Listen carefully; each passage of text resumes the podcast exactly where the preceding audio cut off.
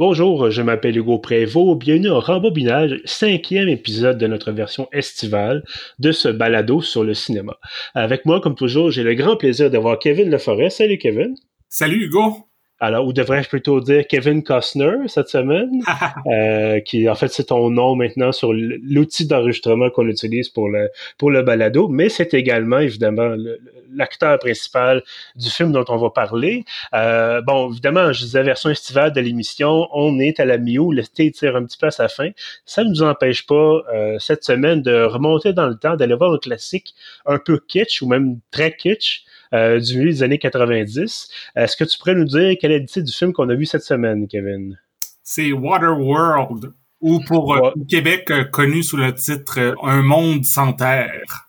Effectivement, Waterworld, Un monde sans terre. Écoute, moi je me souviens euh, de la promo de ce film-là. J'étais jeune, j'avais, je pense, j'avais 9 ans quand c'est sorti à peu près. Euh, mais je me rappelle des, des, des trucs promotionnels qu'on avait dans, au McDonald's ou en tout cas à l'époque où il y avait vraiment encore des. Peut-être parce qu'on est rendu vieux, toi et moi, là, qu'on a moins qu'on a moins l'œil sur les, les outils, les objets promotionnels, sur les, les cadeaux et tout ça qu'on qu'on donne au resto. Euh, quoi qu'en même temps, le resto ces temps-ci, c'est une autre chose. Euh, mais bref, je sais pas si tu te souviens, toi, à l'époque, il y avait euh, pour Waterworld, entre autres, et pour évidemment pour d'autres films, euh, des, des, verres en plastique qu'on pouvait avoir à la station-service, chez McDonald's et tout ça. Et euh, donc, je me souviens de trucs promotionnels pour Waterworld. En fait, je me souviens plus de trucs promotionnels que du film lui-même. Ben moi, je me souviens pas de, de ces promotions-là, mais moi, je suis un peu plus vieux que toi. J'étais ado quand c'est sorti, puis je suis allé le voir en salle il y a 25 ans, il y a quelques semaines. Là. Oui, effectivement. Écoute, ça ça nous rajeunit pas, effectivement. 25 ans, déjà un quart de siècle depuis Waterworld. Euh, puis je pense que ça a vieilli euh, dans un... Même si c'est un film qui est supposé se passer dans dans le lointain futur. Euh, je, pense que ça a vieilli de bonne et de mauvaise façon, parce qu'on aura l'occasion évidemment euh, d'en parler. Euh, Waterworld, j'en discutais avec toi tout juste avant qu'on commence l'enregistrement. Je me suis rendu compte, le réalisateur qui est Kevin Reynolds a également réalisé euh, le film Robin Hood, Prince, Prince of Thieves, pardon, euh, sorti en 91 avec encore une fois Kevin Costner dans, dans le rôle de titre. Et je pense qu'il y avait Morgan Freeman aussi dans. Oui, en effet. Puis Alan Rickman qui faisait le, le shérif de Nottingham. Ah oui, c'est vrai, Alan Rickman, mon Dieu, je, je, vois son visage avec le. Je pense qu'il avait des longs, des cheveux assez longs puis une barbe. Ouais, ouais, ouais. Voilà. Et bref, on n'est pas aujourd'hui ici, on parle pas de, de Robin Hood. Peut-être que ça pourrait être faire l'objet de. Mais, oui, en effet. J'aimerais ça le revoir. Je l'ai pas vu depuis longtemps, mais il y a un lien à faire quand même parce que selon ce que j'ai lu, c'est le succès de Robin Hood pour le réalisateur Kevin Reynolds et l'acteur Kevin Costner a fait qu'ils se sont dit hey ça nous prend un autre projet pour faire un autre succès puis quelques années plus tard ils se sont ramassés à faire Waterworld est-ce que c'était une bonne idée? En tout cas, ça, ben, sans, euh, m'avancer trop rapidement, moi, je trouve que c'est une bonne idée dans le sens que j'aime beaucoup le film, mais côté euh, commercial, ça a pas très bien marché. Non, effectivement. Je pense qu'on est un peu dans la même euh, la même ligne, en tout cas la même vision là, qu'on a du film probablement. Euh, écoute, si ça te dérange pas, je vais faire un résumé rapide. Euh, D'ailleurs, je vous avertis tout de suite qu'on va faire des défis gâcheurs pour Waterworld. Euh, si vous n'avez pas vu Waterworld, ça fait 25 ans. Est-ce que vous avez peut-être échappé à quelque chose, vous manquez peut-être quelque chose? En tout cas, ça sera, ça sera à vous de voir. Mais bref, on va, on va, on va faire des, on va parler de certains euh, euh, revirements de situation, certains moments clés du scénario. Euh, Waterworld donc se passe. En fait, ça j'ai trouvé ça intéressant. Ça, c'est pas arrivé très souvent au cinéma, pour les, blockbusters. On utilise, euh, je pense que c'était Universal Studios là, qui, présente euh, euh, qui présente le film.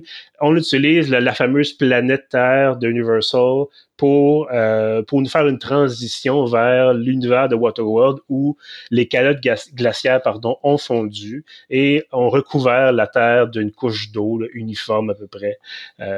Donc, évidemment, sur le plan scientifique, ça n'a aucun sens, mais c'est quand même une question. Bon, aujourd'hui, on parle beaucoup de changement climatique, évidemment, mais euh, c'est ça. Les changements climatiques, ça peut vous rassurer ou vous inquiéter peut-être, euh, ça sera pas, la planète sera pas recouverte d'eau, il n'y a pas assez d'eau euh, dans les pôles, soit des calottes glaciaires pour recouvrir la planète au complet, mais euh, il y a certainement assez d'eau pour relever le niveau de la mer, probablement peut-être jusqu'à un mètre. À ce moment-là, ça serait l'exode de, dizaines de millions de personnes et bon, avec tous les problèmes que ça va entraîner.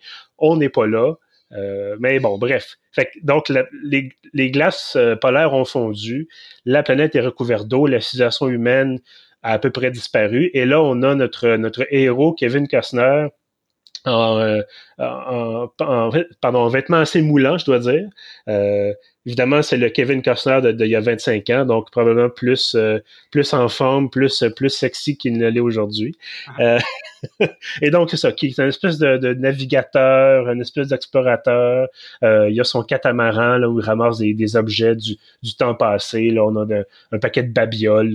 Là. puis là, évidemment, il, en tout cas, il se ramène, il arrive à une espèce d'atoll, une espèce de port de, commerce euh, où, vivent des gens en, autarcie à peu près et euh, fera la rencontre d'une mère, en fait, d'une jeune femme qui est pas la mère de l'enfant, mais en tout cas la mère adoptive de l'enfant, bref, et d'une enfant donc euh, qui a dans le dans son dos un tatouage qui supposément donne le chemin à, à, prendre vers la dernière terre émergée qui existe sur Terre. Et donc de fil en aiguille, il y a toute une course-poursuite un peu avec les, les méchants pirates, avec... Euh, et là, évidemment, j'avais le nom en tête, et là, le, ça vient de m'échapper. Euh, Dennis Hopper, c'est bien ça son nom? Dennis Hopper, oui. Voilà, Dennis Hopper, qui jouait d'ailleurs dans le film Mario Bros. Ah. Euh, un autre grand succès. dans, bref, dans les meilleurs films, il a joué l'année d'avant dans Speed. Oui, quand même, effectivement, Speed qui était quand même pas mal meilleur que Mario Bros. bref, donc il y a une course-poursuite entre les, bons et les méchants pour trouver cette fameuse terre émergée. Euh, bref, c'est ça. Donc, en gros, voilà le, scénario de Waterworld. Euh, ce qui m'a intéressé vraiment, c'est non seulement, bon, évidemment, la création du monde malgré le côté invraisemblable sur le plan scientifique, on a quand même quelque chose d'intéressant, c'est-à-dire qu'on s'appuie euh, sur bon une situation qui pourrait en guillemets arriver, c'est-à-dire changement climatique catastrophique. Je pense déjà en 95 là, ça fait déjà un certain temps qu'on parlait de l'impact de la pollution sur l'environnement, possible fonte des glaces, et ainsi de suite. Là, évidemment, on pousse ça à l'extrême, mais ça nous change de ah, on a été envahi par des extraterrestres. Ah, il y a un astéroïde qui s'en vient. D'ailleurs, je pense que c'était l'époque de Deep Impact et Armageddon. Je pense que ça allait arriver l'année suivante. Voilà. Euh, et euh, ça nous change aussi de ah ben on colonise une autre planète puis il y a un problème X. Donc c'est un peu différent. Euh, puis ce qui m'a vraiment intéressé, puis même encore en, en le réécoutant dernièrement, c'est tout le côté usé de, du monde. Ça m'a beaucoup fait penser à Mad Max, en fait.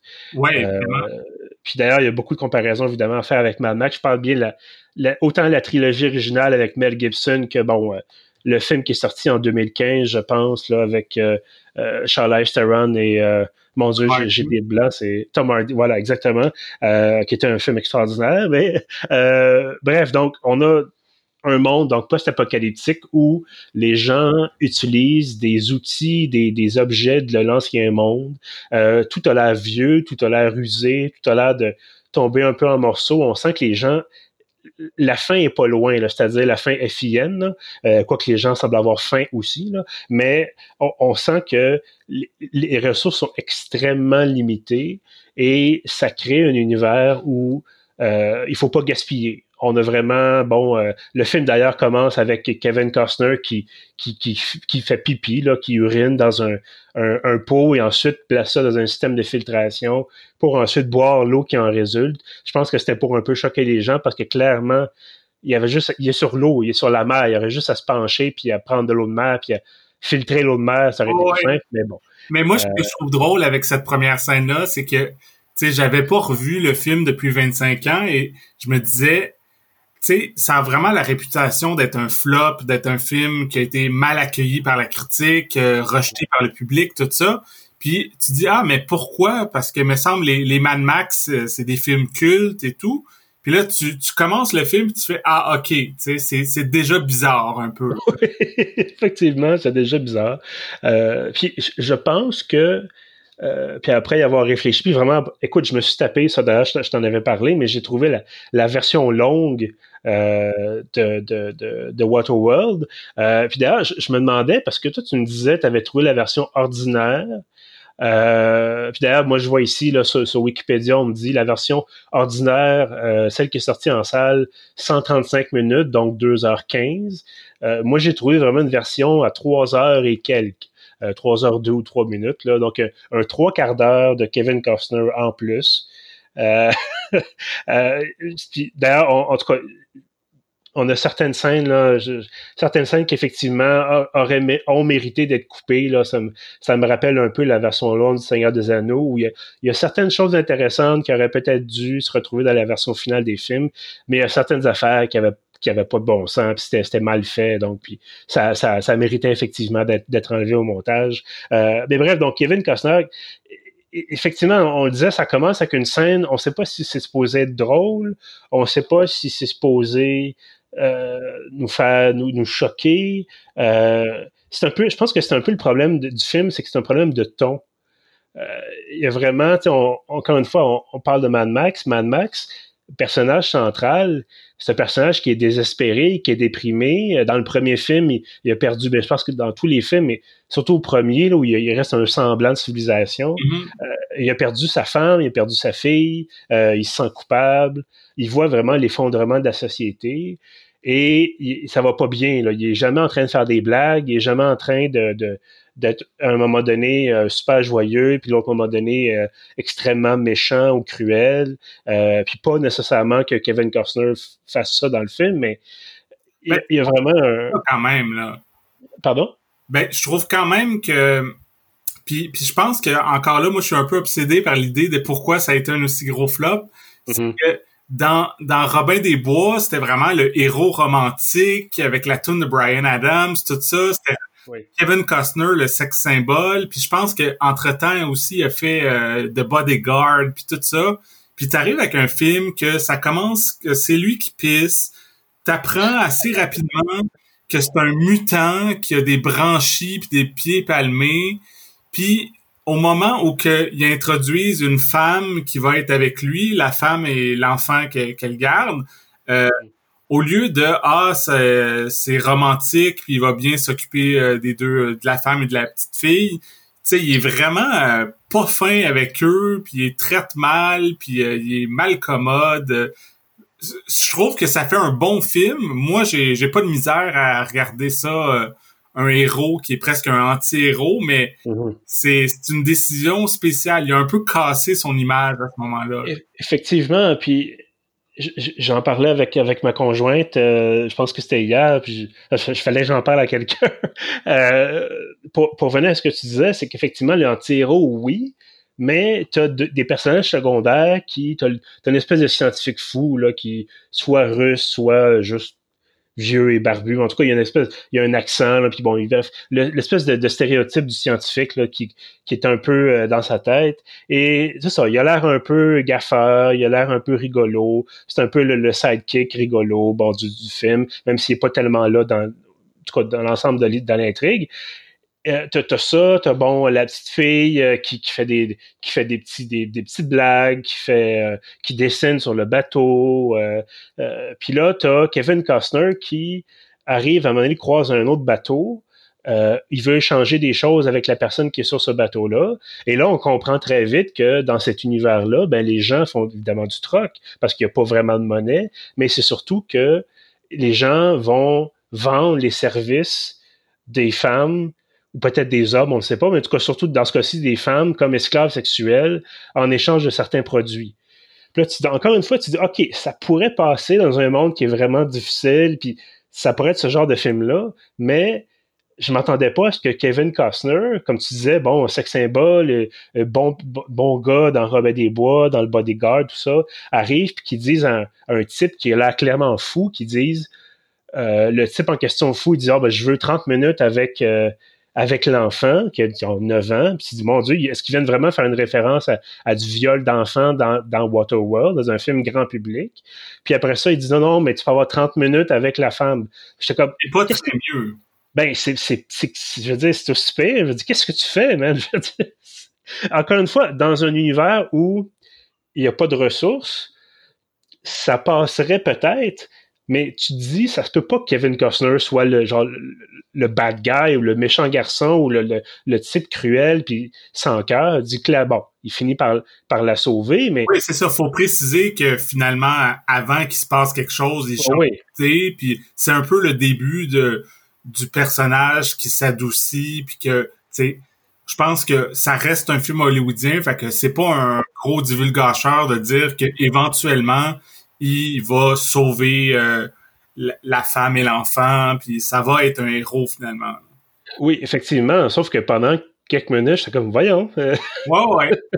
puis, à bon, ils sont en train de naviguer, puis évidemment, il n'y a rien aux alentours. Et la petite fille a dit, je ne sais pas nager. Et là, le, Kevin Costner, il s'en fout, il jette à l'eau à un moment donné. Puis tu dis, d'accord, il va, évidemment, comme de fait, il, finit par, par tourner puis aller la chercher, mais tu dis, voyons, t'es-tu vraiment, c'est une enfant, puis clairement, on va faire des choses d'enfant parce que c'est un film hollywoodien. Puis, euh, tu sais, par exemple, c'est pas euh, Umbrella Academy, la série sur Netflix, où le, un des jeunes, ben finalement, c'est un homme de 58 ans, 60 ans, dans un corps de garçon de 13 ans. Là. Euh, bon, c'est une histoire de voyage temporel, on, on, s'étendra pas là-dessus, mais euh, oh, c'est vraiment, c'est clairement une petite fille de 8-9 ans qui est un enfant comme tous les autres enfants, et là, qui, qui a l'air d'être tombé sur à peu près le pire beau-père qui existe. Euh, bref. Fait il y a vraiment, c'est ça, cette question-là de ton qui, euh, qui, qui, vraiment cadre pas. Autant, c'est ça, tu, on, disait, l'image de, beau, de, de, bon gars était écorchée pas à peu près. Autant, là, c'est ça, on a des, des références à du viol puis à du commerce sexuel. Je suis comme, euh, dans un film grand public, ça, ça, ça passe moins. Mais en même temps, c'est ça. Cette scène-là est un peu bizarre, mais en même temps, je trouve qu'il y a un côté très euh, Spielberg euh, dans la façon euh, que c'est comme le tu sais je trouve que le, le, personnage de Kevin Costner il y a un petit côté un peu Indiana Jones surtout mm-hmm. dans, Temple of Doom tu sais quand il est avec l'enfant puis la femme puis lui un peu marabout puis tout ça puis finalement éventuellement c'est c'est le héros tout ça mais puis même même ça m'a fait penser aussi par bout à, Hook aussi tu sais le, le, côté en mer, tout ça, puis encore là, l'adulte avec euh, l'enfant, puis en tout cas, je sais pas. J'avais une vibe euh, Spielberg. Oui, effectivement, ben, t'as pas tort, effectivement, mais bref, je pense que chez toi, autant chez toi que chez moi, ça ça cadrait pas vraiment avec l'idée qu'on se faisait d'un héros hollywoodien. non, non, c'est sûr qu'il y a certains moments où que c'est « Oh, OK ». euh, je sais pas ce que tu as pensé du j'ai trouvé que c'était très physique, c'est-à-dire, oui, on a des effets spéciaux, pas beaucoup, mais c'est surtout des beaucoup, beaucoup de, manivelles, de, de, de, de, trucs avec des, des poulies, des cordes. Ça a l'air d'être vrai. Les décors ont l'air d'être vrais, puis c'est pas... Parce qu'on le sait, bon, en 95, les effets spéciaux par ordinateur, ça cassait pas grand-chose. Euh, je pense que Alien 3, c'était à peu près dans ce temps-là, puis c'était franchement pas bien. Euh, mais donc, Qu'est-ce que tu as pensé, toi, du côté, bon, tu sais, euh, il y a des scènes de bataille ou d'action, puis là, il faut, faut que Kevin Costner tourne cinq ou six manivelles, puis tire sur des corps, puis tout ça? Mais c'est un truc que j'ai beaucoup aimé, le côté euh, vraiment euh, mécanique puis organique. Je trouve que, tu sais, tu parlais tantôt de Mad Max. Moi, je suis un, un, gros fan de la série Mad Max, puis autant les anciens que même le plus récent qui s'est comme accroché à ce côté-là que c'est pas juste des effets par ordinateur, c'est beaucoup euh, des vraies cascades, des vrais décors, des vrais véhicules. Puis dans Waterworld, je trouve ça fou euh, à quel point qu'il y a des scènes d'action époustouflantes où que tu vois des, euh, des dizaines de motos marines et d'autres véhicules, puis mhm. c'est clairement tourné en haute en haute mer, tu sais, c'est pas juste un aquarium là, c'est clairement tu vois l'horizon puis la mer puis les explosions, puis tout. Je trouve que c'est vraiment spectaculaire comme film. Mhm. Mais bon, il y a quand même certains moments, euh, peut-être plus vers la fin, en fait, là, je ne sais pas à quel point, toi, ta version avait le, la séquence en aéronef là, vers la fin. Euh, c'est assez rapide. Dans la version euh, en salle, c'est l'épilogue, après que, bon, les, les méchants aient été battus, quand ils se rendent vers le dry land, c'est peut-être un 5 minutes, je dirais. OK. Parce qu'il y a eu, en tout cas, moi, de ce que je me, de ce que j'ai vu là, cette semaine en, écoutant le film en version longue, on voit clairement, là, tu des, as des, effets spéciaux qui fonctionnent moins bien, là, des histoires de nuages, euh, tu vois qu'ils sont devant un écran, tu vois, bon, un peu comme quand les quand les personnages sont dans une voiture puis conduisent, ben souvent ce qui est, ce qui est projeté à l'arrière, c'est un écran en fait qui donne l'impression qu'il se déplace. Puis je veux dire, je comprends les limitations, puis clairement, je voudrais pas, si mettons j'étais en voiture avec toi, qu'on se lance dans une grosse discussion qui fasse avancer un scénario. J'aimerais ça que tu gardes les deux, les deux mains sur le volant puis les yeux sur la route. euh, mais en tout cas, bref, je voyais ça, puis je me dis, bon, 995, peut-être qu'effectivement, le budget avait été atteint, le budget maximum avait été atteint, mais clairement, cette production-là, c'est une production à gros budget. Euh, je vois ici le 175 millions en budget. C'était un euh, record à l'époque. À l'époque, c'était le plus gros budget pour un film, 175 millions. Mhm. Puis d'ailleurs, ils ont entré dans leur argent. On parlait d'un flop commercial. Euh, je sais pas c'est quoi les attentes du, de Universal Pictures pour ce film-là, mais ils ont quand même fait 90 millions, quasiment 100 millions de plus que ce qu'ils ont mis dans le dans le budget. Euh, Est-ce que c'était ça les attentes? Est-ce qu'ils s'attendaient à faire 500 millions de plus? Euh, ben, En fait, souvent, c'est parce que ce qui se passe, c'est qu'un film hollywoodien, tantôt tu parlais des promotions puis tout, mm-hmm. c'est que euh, mettons, ça a coûté 175 millions, mais des fois, ils mettent le double juste pour faire la promotion du film. Fait que un film de 175 millions, faut qu'il fasse au moins 500 millions pour être rentable. Sinon, c'est un pari raté, là. Ouais, non, je comprends tout à fait. Mais bref, euh, puis bon, oh, je disais tantôt au début d'épisode, un film qui a quand même vieilli. Euh, bon, je vais passer sur les incohérences, c'est-à-dire on nous dit, bon, ça fait plusieurs siècles que la, Terre a été submergée, tout ça, mais on a encore euh, la technologie qui a l'air de dater justement de la, fin des années 90. Là, on a, à un moment donné, je pense, sur le bateau des méchants, euh, il écoute une vidéo cassette. En tout cas, il y a, des choses comme ça. Bon, euh, les, moteurs fonctionnent encore, certains moteurs à combustion fonctionnent encore. Euh, je dis, je peux comprendre. Pardon. Je disais, bon, euh, d'un côté, c'est ça, on a les gentils qui ont à peu près pas de technologie moderne à part la voile, puis peut-être un, certain moteur électrique, mais de base. Puis de l'autre, on a les, les grands méchants qui ont accès à une quantité assez effrayante de pétrole. puis c'est des pollueurs et tout ça, bon, ainsi de suite. mais c'est ça. Quand je disais le film est daté un petit peu, ben, d'abord, le fait d'avoir autant de motomarines que ça, je pense que je veux dire, ça, témoigne que c'était le milieu des années 90, la motomarine était au, au, top de sa popularité. Euh, mais c'est surtout que le bateau des méchants, c'est l'Exxon Valdez. Ouais. Euh, puis il faut, faut savoir, puis bon, toi puis moi, je pense qu'on sait parce qu'on en a entendu parler probablement quand on était plus jeune, mais l'Exxon Valdez, c'est...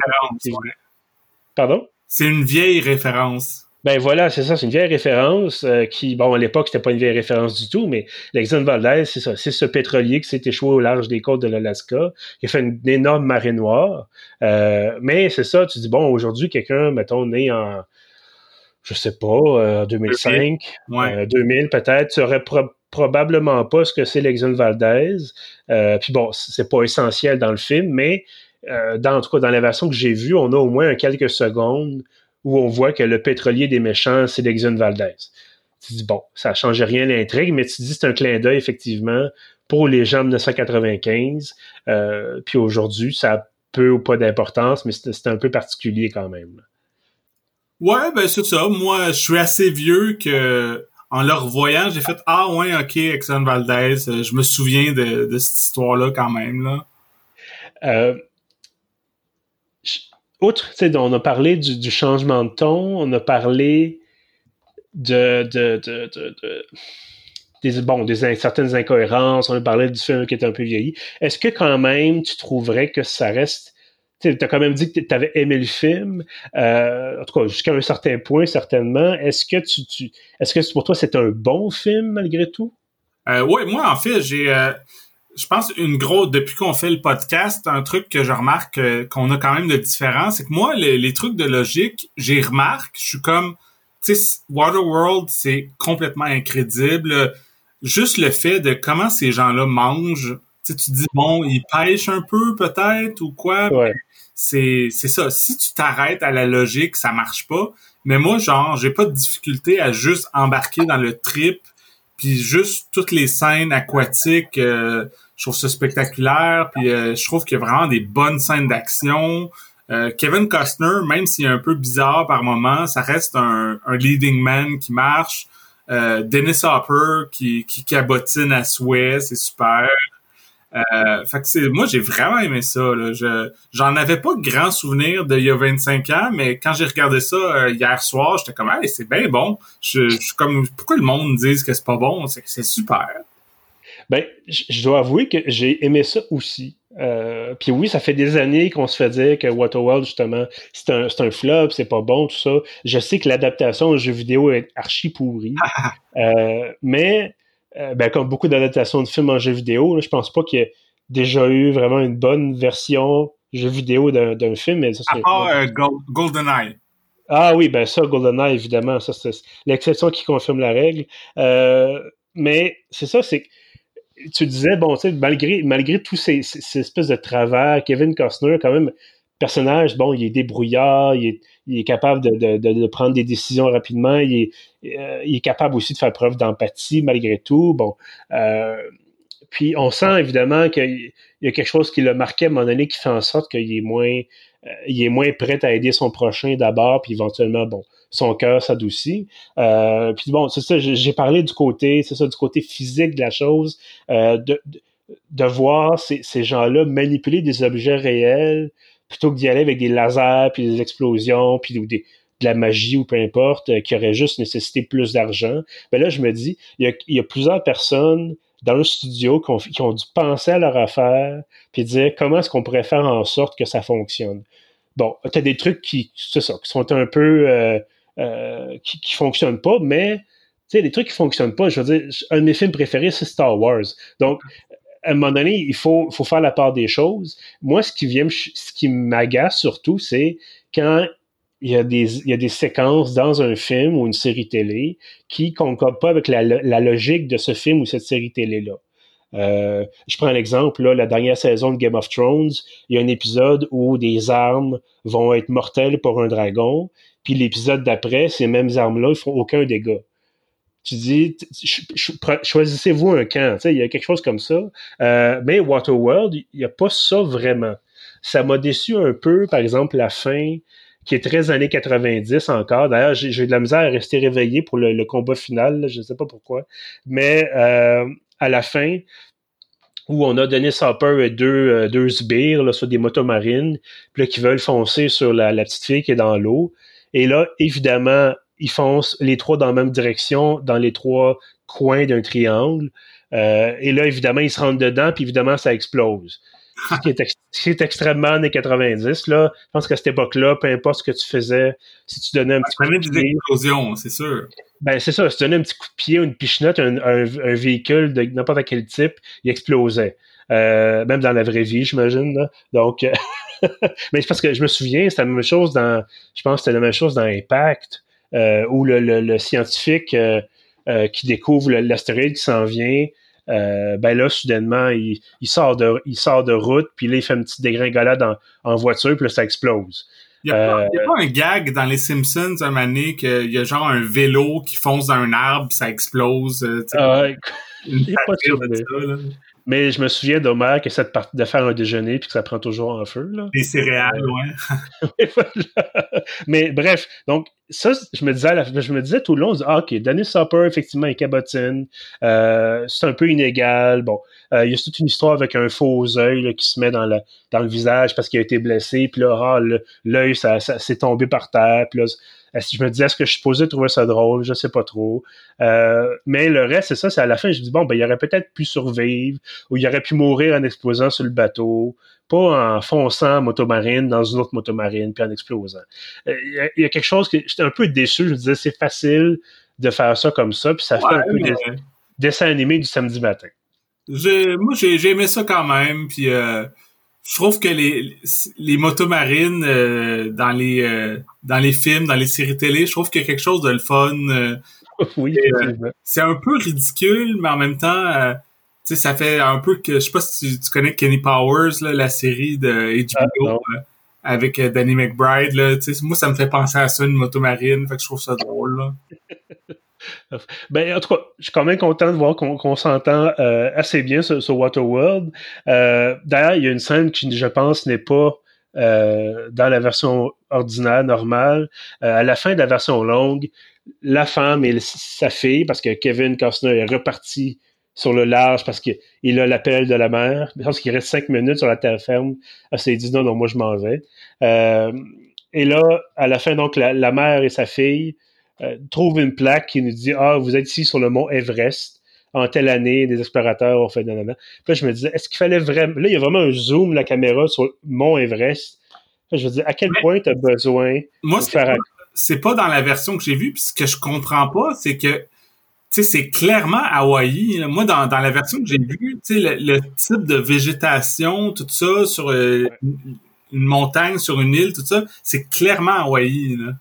Ben, en fait, moi, ça me faisait penser à Isla Nublar dans Jurassic Park l'île où il a installé les Donc, je me dis, ça, ça ressemblait à ça. Peut-être qu'on filmait la même place, je sais pas. Euh, bref, écoute, je suis quand même content qu'on ait pu euh, réhabiliter en partie euh, Waterworld. Est-ce que tu est-ce que tu recommanderais quand même Kevin Costner en, costume moulant et ah. Oui, absolument. Surtout si vous aimez Mad Max. Moi, vraiment, sais, je sais pas, faudrait parler à George Miller, mais tu sais, autant que Waterworld est influencé par les vieux Mad Max que j'ai presque l'impression que le nouveau Mad Max est en partie influencé par Waterworld parce qu'il y a vraiment de, à peu près euh, vers une demi-heure du début, il y a une grosse scène d'action vraiment intense que ça me faisait vraiment penser à Mad Max Fury Road. Je sais pas si tu as mm-hmm. trouvé, là.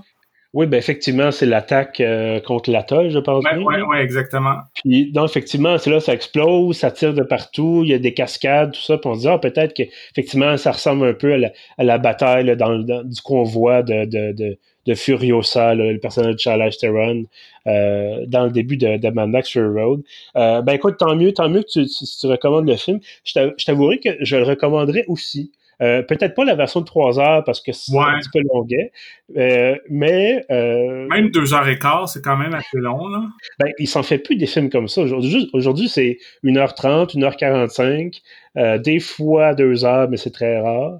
Ben, le, prochain Christopher Nolan, c'est un 2h30. Ah, mais ça, c'est Christopher Nolan, il peut se le permettre, je pense. Euh, mais écoute, oui, je, recommanderais effectivement Waterworld, peut-être avec une bière, ou en tout cas une, soirée relax. écoutez pas ça sérieusement, euh, c'est un divertissement. Euh, c'est ça, c'est l'été, on regarde des films avec des explosions. Exactement. Est-ce qu'on le trouve? Je, je pense pas qu'il soit sur Netflix. Non, mais il est facile à louer sur iTunes, Google Play, à peu près toutes les plateformes où qu'on peut pour à peu près 5 dollars, on peut le louer facilement partout. Bon, parfait. Puis pour la version longue, ben moi, je, suis tombé dessus par hasard sur Internet, mais euh, certainement moyen, j'imagine, de le trouver. En fait, la version de, que tu as vue de 3 heures, c'est la version de, du DVD ou Blu-ray que Arrow Video ont sorti il y a quelques années. Ah. Bon, ben voilà. Donc, si vous mettez la main là-dessus, euh, vous pourrez vous aussi avoir trois heures de plaisir avec Kevin Costner et ses branchies. Euh, Kevin, merci beaucoup d'avoir été là. C'est toujours un plaisir. Oui, absolument. Puis écoute, j'espère, comme je disais au début de l'épisode, on est déjà un peu à la mi Ça a été chamboulé là, cette année avec, euh, avec la, pandémie, le confinement, puis bon, tout le reste. Euh, mais j'espère qu'on aura l'occasion de se retrouver euh, d'ici la fin de l'été. Il nous reste, il nous reste un mois et demi euh, la fin de l'été pour un autre euh, rembobinage estival, euh, ou peut-être pour la programmation régulière. on verra euh, ce qui va donner avec, avec nos horaires respectifs. Et à tous ceux qui nous écoutent aussi, je vous dis merci, bien entendu. Si vous voulez écouter les autres épisodes de rembobinage, si vous voulez découvrir nos autres émissions, parce que oui, on a également deux autres podcasts, vous pouvez vous rendre sur pief.ca. On est également sur SoundCloud, on est sur iTunes, on est sur Spotify. En fait, je devrais arrêter de faire l'énumération. Vous pouvez lire à peu près sur n'importe quelle plateforme où vous trouverez des podcasts et on va être là. Donc, je vous dis à bientôt.